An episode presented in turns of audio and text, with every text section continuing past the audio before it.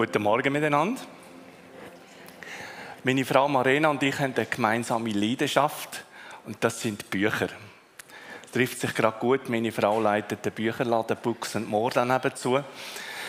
Und wir haben wirklich einen Haufen Bücher daheim.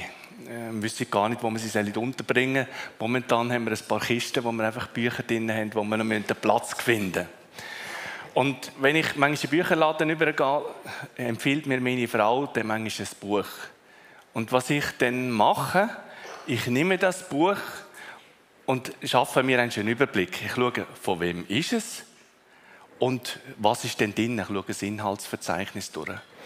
Und wir sind jetzt im Johannesevangelium und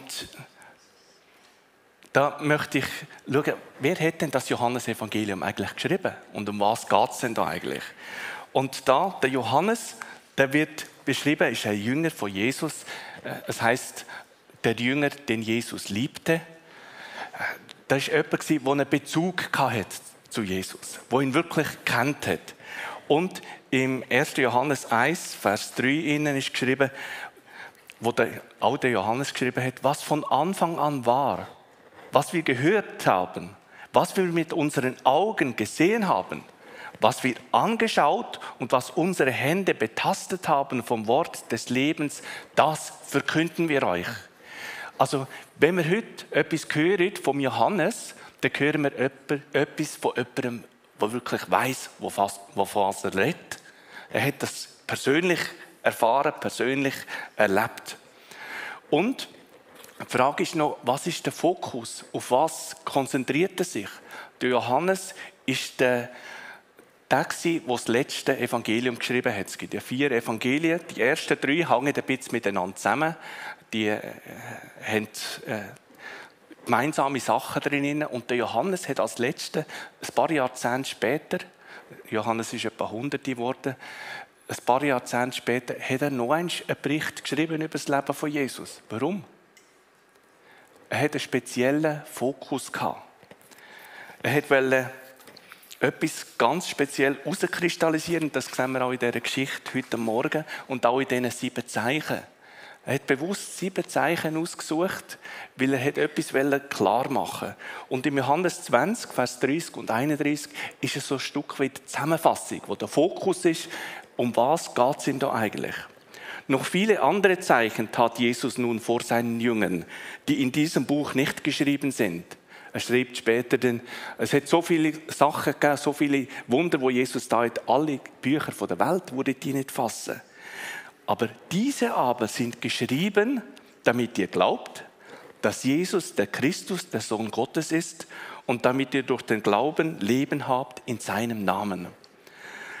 In meiner alten Bibel, ich das Jahr wieder eine Frische wie die andere auseinandergeht, äh, habe ich angekreuzelt, aufgezählt, wie manche Stellen das drinnen ist im Johannesevangelium, wo geschrieben ist, dass Leute glaubt haben, dass Jesus der Christus ist, dass Jesus der Messias ist.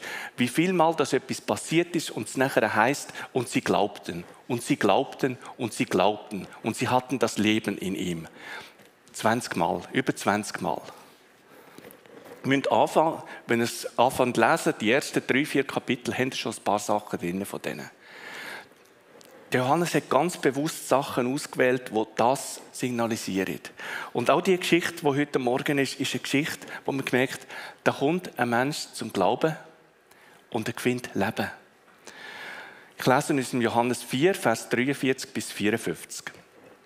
Nach den zwei Tagen aber zog Jesus, zog er nach den zwei Tagen aber zog er fort und ging nach Galiläa.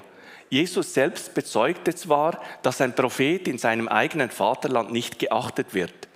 Als er aber nun nach Galiläa kam, nahmen ihn die Galiläer auf, weil sie alles gesehen hatten, was er während des Festes in Jerusalem getan hatte. Denn auch sie waren zu dem Fest gekommen. Jesus kam wieder nach Kana in Galiläa, wo er das Wasser in Wein verwandelt hatte. In Kapharnaum lebte ein königlicher Beamter. Dessen Sohn war krank. Als er hörte, dass Jesus von Judäa nach Galiläa gekommen war, suchte er ihn auf und bat ihn herabzukommen und seinen Sohn zu heilen, denn er lag im Sterben. Da sagte Jesus zu ihm, Wenn ihr nicht Zeichen und Wunder seht, glaubt ihr nicht. Der Beamte bat ihn, Herr, komm herab, ehe mein Kind stirbt. Jesus erwiderte ihm, geh, dein Sohn lebt. Der Mann glaubte dem Wort, das Jesus zu ihm gesagt hatte, und machte sich auf den Weg. Noch während er hinabging, kamen ihm seine Diener entgegen und sagten, dein Junge lebt. Da fragte er sie genau nach der Stunde, in der die Besserung eingetreten war.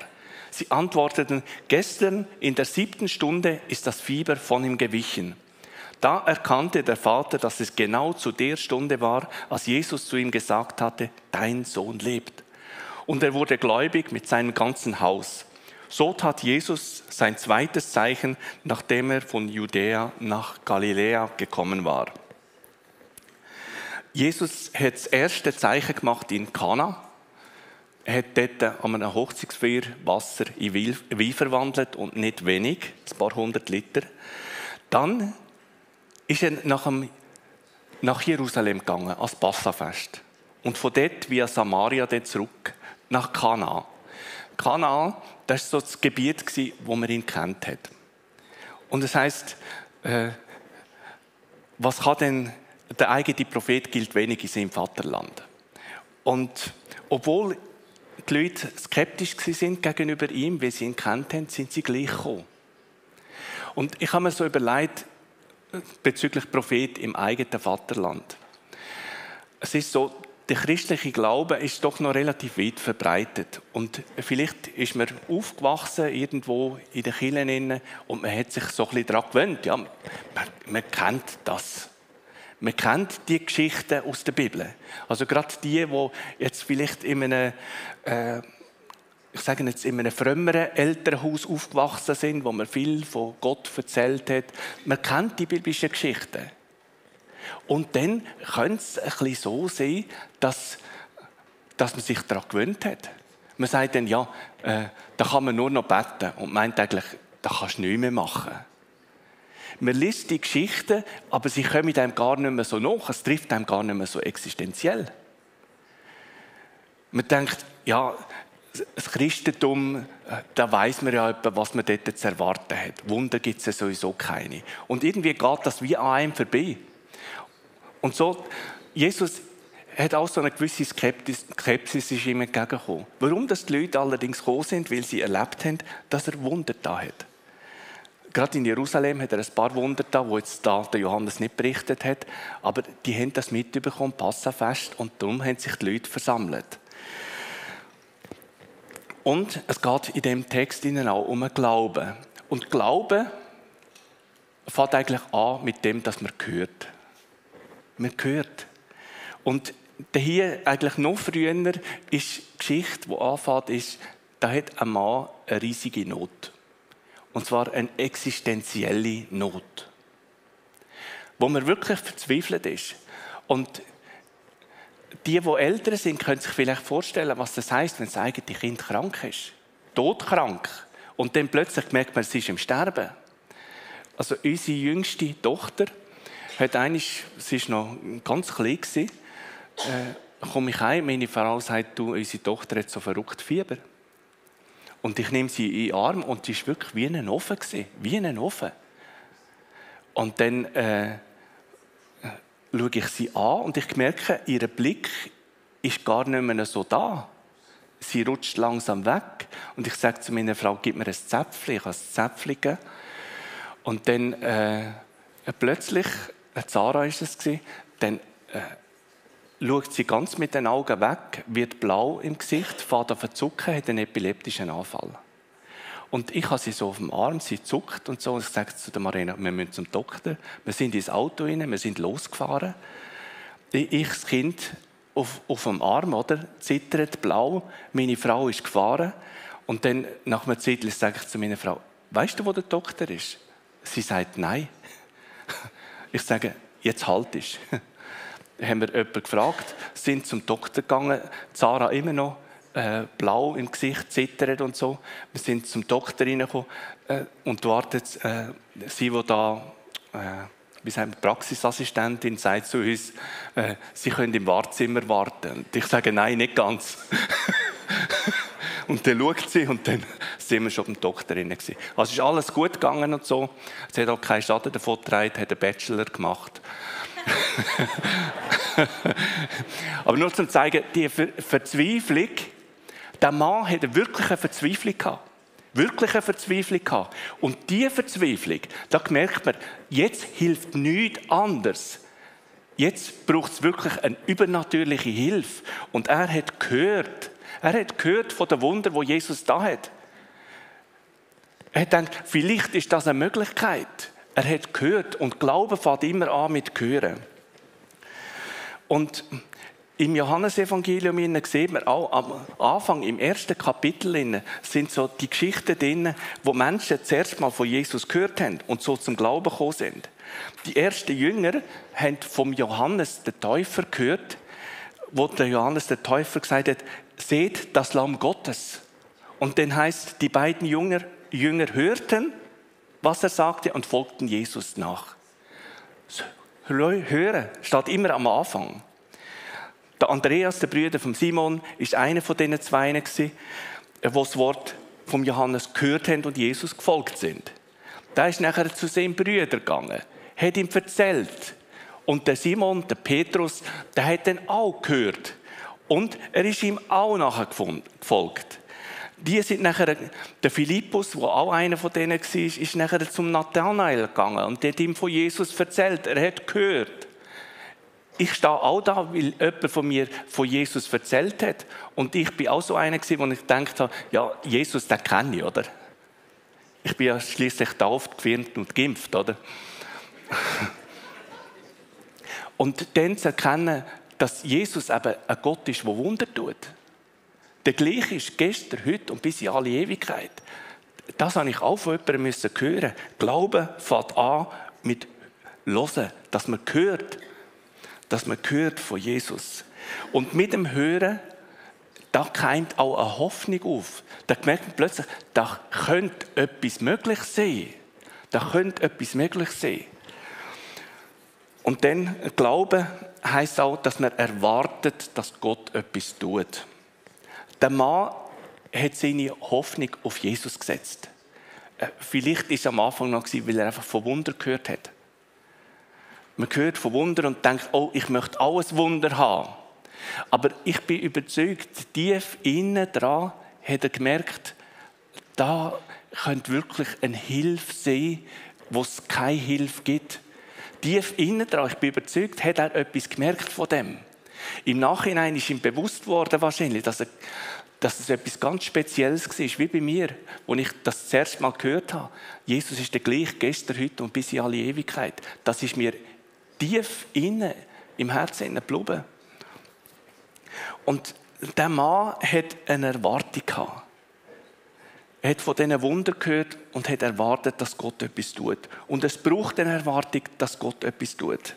Im Hebräer 11, Vers 6 heißt es, dass wer zu Gott kommen möchte, der ohne Glauben aber ist es unmöglich, ihm wohl zu gefallen. Denn wer zu Gott kommt, muss glauben, dass er ist und dass er diejenigen belohnen wird, welche ihn suchen.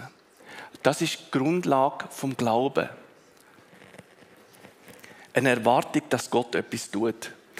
Es gibt im Alten Testament das Beispiel von Jonathan und von seinem Waffenträger. Der Jonathan ist der Sohn vom König Saul. Sie sind umstellt von den, von. Es war eine Kriegssituation. Äh, die Israeliten deutlich in der Minderheit. Die Philister haben immer mehr Leute angekarrt.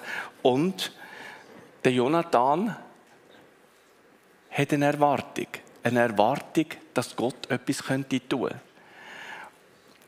Und im 1. Samuel 14,6 heißt es, und Jonathan sprach zu seinem Waffenträger, komm, lass uns zu den Posten dieser Unbeschnittenen hinübergehen. Vielleicht wird der Herr durch uns wirken, denn es ist dem Herrn nicht schwer, durch viele oder durch wenige zu retten.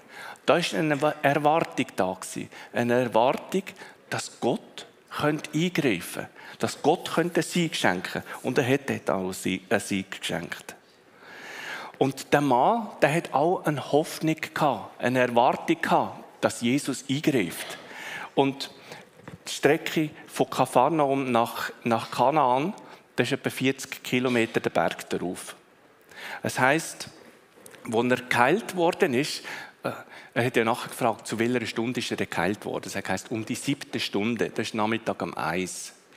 Und wenn man jetzt denkt, er ist am Morgen früh aufgebrochen, also bei Tagesanbruch, dann muss er ziemlich Tempo draufgelegt haben, um da die 40 Kilometer und 700 Meter Höhendifferenz zu überwinden.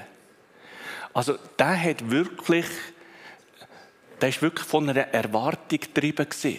Einerseits die existenzielle Not, dann hat er gehört von Jesus, ein Gott, wo alles möglich ist, wo Sachen kann verändern kann, einen Neuanfang schenken, kann Heilung schenken, in den schwierigsten Situationen eingreifen und dann ist er los, losgerannt. Denn Glauben ist aber auch etwas, das geprüft wird. Als er zu Jesus gekommen ist und er gebeten hat, dass er seinen Sohn heilt, sagt nachher Jesus, wenn ihr nicht Zeichen und Wunder seht, glaubt ihr nicht. Also eigentlich eine abwesende, abwesende Reaktion. Und mir ist aufgefallen, Jesus reagiert häufig abwesend. Häufig. Zum Beispiel auch im Johannesevangelium in das erste Wunder, wo Jesus tut, kommt ja Maria zu Jesus und sagt, du, am Fest, am Hochzeitsfest, sie haben kein Wein mehr. Der Wein ist ausgegangen. Und was sagt Jesus? Oh, das ist aber ein grosses Problem. Aber du weißt ja, ich bin immer da für dich. Du kannst jederzeit, wenn du ein Anliegen hast, kannst zu mir kommen. Ich lasse mich immer stören und so. Und was hat Jesus gesagt? Zu seiner Mutter. Frau, was habe ich mit dir zu schaffen? Meine Stunde ist noch nicht gekommen. Oder da kommt eine Frau, eine Griechin aus Syrophönizien, kommt zu Jesus an einer anderen Stelle und sagt, meine Tochter hat einen Dämon, was auch immer das war. Sie hat eine grosse Not und kommt so zu Jesus. Und mit welchen Worten tut sie Jesus ermutigen? Jesus sagt zu ihr, aber Jesus sprach zu ihr, lass zuvor die Kinder satt werden. Sie war ja ein Heidin und Jesus ist ja für die Juden gekommen. Aber Jesus sprach zu ihr, lass zuvor die Kinder satt werden, denn es ist nicht recht, dass man das Brot der Kinder nimmt und es den Hunden hinwirft. Bam, da hast Also, wenn ihr euch einst achtet, durchschaut, wie Jesus manchmal mit den Leuten umgeht, recht schroff, recht schroff. Und ich habe mir so überlegt, äh, warum macht er das? Ich glaube, er möchte unseren Glauben aber ein bisschen stretchen. Er möchte schauen, geht es dir eigentlich nur um ein Wunder oder suchst du wirklich Begegnung mit mir? Es ist wie beim Gewicht trainieren. Es braucht eine gewisse Last, die man drauf tut, damit Muskelwachstum passiert. Und, und Jesus macht das so. Der John Wimber ist so ein Gemeindegründer aus Amerika, wo auch recht viel Wunder auch passiert sind. Menschen sind geheilt worden und so. Und er hat manchmal auch ein eine, eine ruppige Art gehabt, mit seinen Mitarbeitern umzugehen. Äh, dann ist es so eine Gebetsreihe gewesen, wo er dann betet hat, zusammen mit einem Co-Pastor von ihm. Und dann haben sie so betet in der Reihe. Und der Co-Pastor hat natürlich gedacht, gut, ist der John da. Und dann äh, betet er so der Co-Pastor. Und nachher, als er die Augen auftut, sieht er, wie er hinten rausläuft.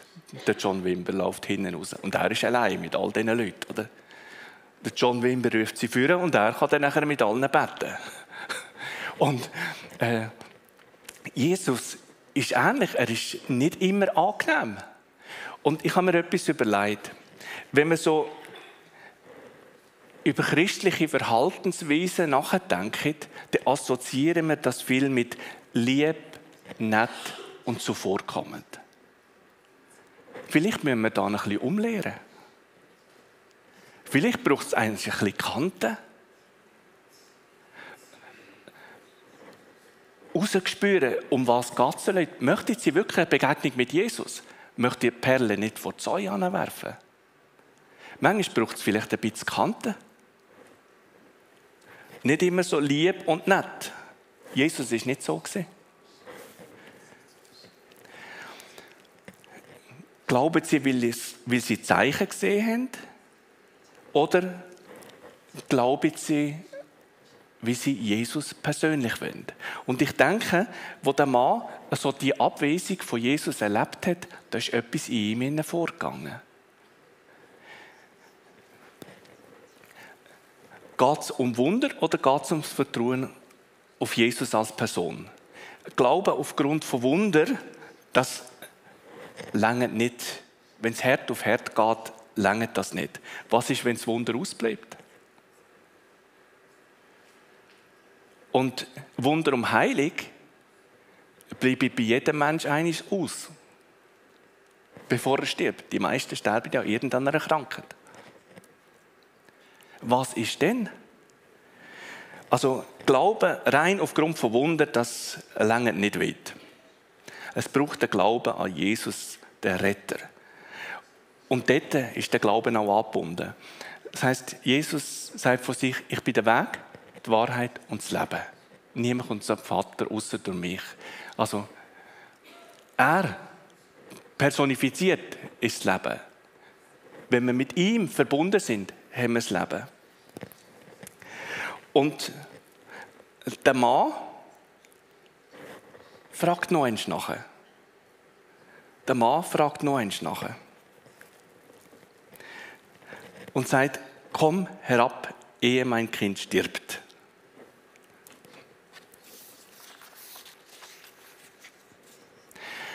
Und dann ist ja interessant, der Mann sagt ja, komm ab mit mir.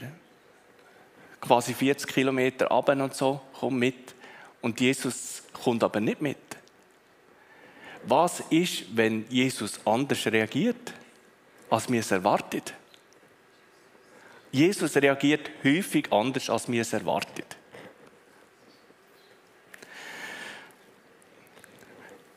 Hat der Mann, er hat sich quasi enttäuscht abwenden und sagen, ja, oder weiterhin sagen, nein, komm mit, komm mit, komm mit, komm mit.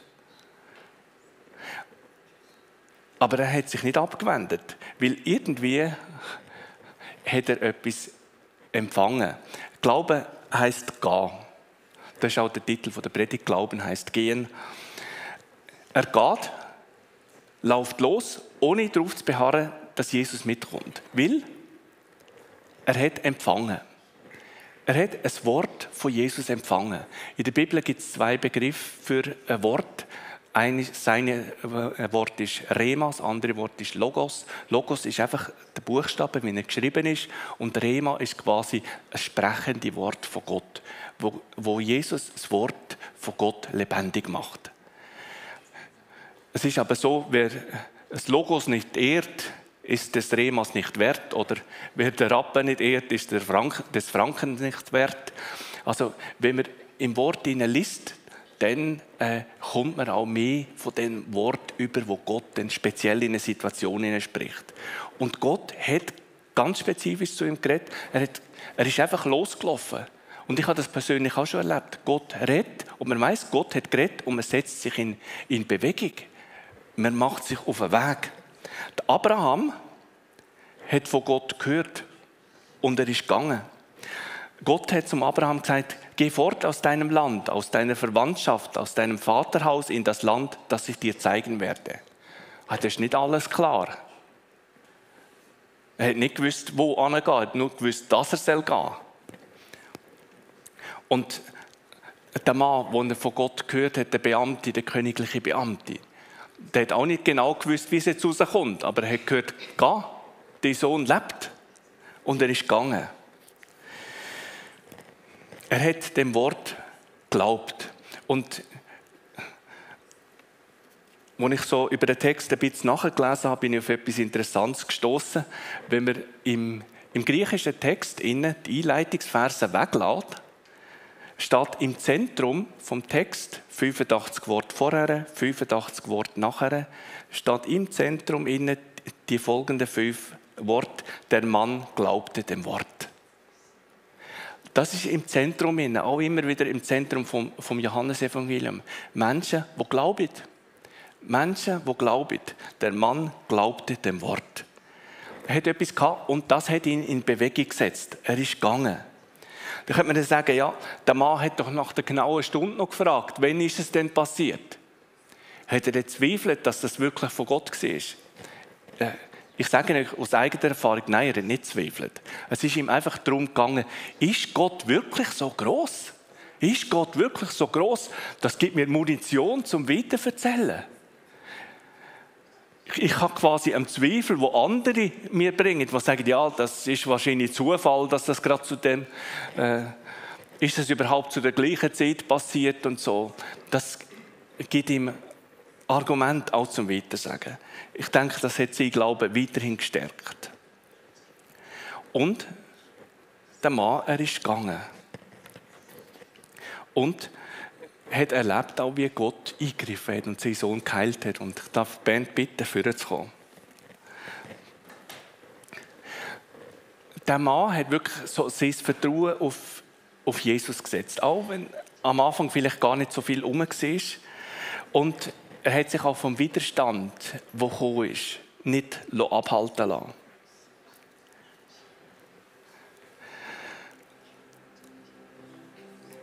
Und dreimal im Text heißt dein Sohn lebt. Dein Sohn lebt. Ich weiß nicht, wie sie in deinem Leben aussieht. Vielleicht sind gewisse Sachen tot. Oder du hast eine Schwierigkeit, die du selber nicht lösen kannst, aus, aus eigener Kraft heraus, du weißt es. Und da kommt das Wort in dein Sohn lebt. Jesus setzt sich immer ein fürs Leben.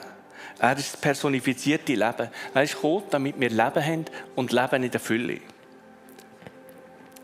Und was mich noch das Schöne in dieser Geschichte dunkt, ist, der Glaube zieht Kreis. Weil der Mann ist nachher heimgegangen und erzählt daheim, was passiert ist. Und es heißt dann, das ganze Haus hat auch geglaubt. Also nicht nur er, sondern das ganze Haus ist auch zum Glauben gekommen. Und das nicht, weil er quasi äh, sie irgendwie überzeugt hat, sondern sie sind überzeugt worden. Sie haben etwas von der Größe von Gott gesehen. Ich möchte noch beten. Und vielleicht ist jemand da heute Morgen, der sagt, ich möchte Jesus auch kennenlernen. Ich habe Jesus äh, vielleicht äh, kennt eben so, äh, was man von Jesus so, so ein bisschen kennt, aber nicht als der Gott, der alles kann verändern kann. Als der Gott, der Tote wieder lebendig machen kann. Als der Gott, der Todkranke wieder lebendig machen kann. Als der Gott, der wirklich eine Veränderung machen kann. Dann möchte ich zuerst, wenn du das möchtest, wenn du seine Stimme quasi gehört hast und du merkst innerlich, mich zieht sie in die Richtung, dann möchte ich für dich beten. Und nachher, wir haben anschließend noch Gelegenheit, für sich beten zu lassen. Dann komm doch vor und lass mit jemandem für dich beten. Jesus, ich danke dir, dass du heute noch redest. Und wenn du heute Morgen jemanden angesprochen hast im Herzen, der spürt, ja, ich möchte mehr von dem Jesus. Ich möchte Jesus wirklich persönlich kennenlernen. Jesus, so bitte ich dich, dass du mit der Kraft von dem Heiligen Geist kommst, dass du dieser Person begegnest, dass du ihr zeigst, dass du nicht nur gestorben bist am Kreuz, dass du nicht nur alles getragen hast, was wir eigentlich müssten tragen, dass du nicht nur begraben worden bist, und, sondern dass du auch am dritten Tag auferstanden bist und dass du lebst. Ich bitte dich, Heiliger Geist, dass du das im Herzen von diesen Menschen bezeugst. Und Jesus, ich bitte dich, dass du uns die Augen öffnest für deine Größe. Jesus, du siehst, dass Leute sind um, die haben schon lange mit Sachen gekämpft, wo sie, wo sie nicht weiterkommen, wo sie anstehen. Sie haben alles Mögliche probiert. Sie kennen dich. Und trotzdem sind sie nicht wirklich vor dich angekommen und haben von dir erwartet, dass du den Unterschied machst. Und Jesus, so bitte ich dich einfach, dass du mit dem Heiligen Geist das aufdeckst und dass du zeigst, du bist der. Du bist der. Kommt her zu mir, alle, die ihr mühselig und beladen seid. Und dass wir dann wirklich auch kommen. Dass wir wirklich auch kommen. Das Gehen, das macht einen Unterschied. Wir preisen dich dafür, Jesus, dass du immer noch der gleich bist, dass du heute noch wirkst wie vor 2000 Jahren. Amen. Amen.